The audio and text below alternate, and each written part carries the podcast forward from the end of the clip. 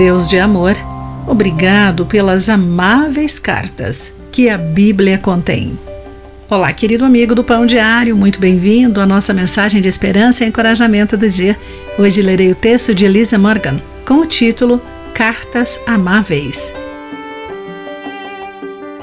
Dr. Jerry Moto descobriu o poder de uma carta amável sua pesquisa demonstrou que o simples envio de uma carta expressando cuidados aos pacientes que haviam recebido alta após tentar o suicídio reduziu pela metade a taxa de recorrência. Profissionais da saúde redescobriram isso ao enviar tais textos, cartões e até memes como tratamento e acompanhamento aos deprimidos.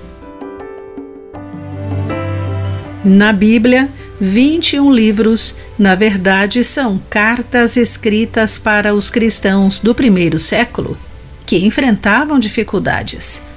Paulo, Tiago e João as escreveram para explicar os fundamentos da fé e da adoração, como resolver conflitos e construir a unidade. O apóstolo Pedro, no entanto, e escreveu aos perseguidos pelo imperador romano Nero. Pedro os lembrou de seu valor intrínseco para Deus. Vocês são povo escolhido, reino de sacerdotes, nação santa, propriedade exclusiva de Deus, de acordo com 1 Pedro capítulo 2, versículo 9.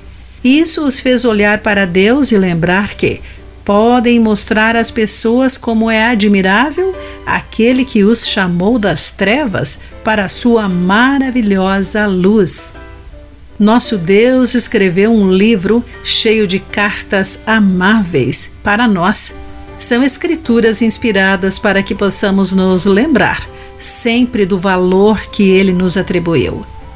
Que possamos ler suas cartas diariamente compartilhando-as com os que precisam da esperança que Jesus oferece. Querido amigo, como você recebe o encorajamento de Deus e de que maneira compartilha as cartas da Bíblia? Pense nisso. Aqui foi Clarice Fogaça com a mensagem do dia.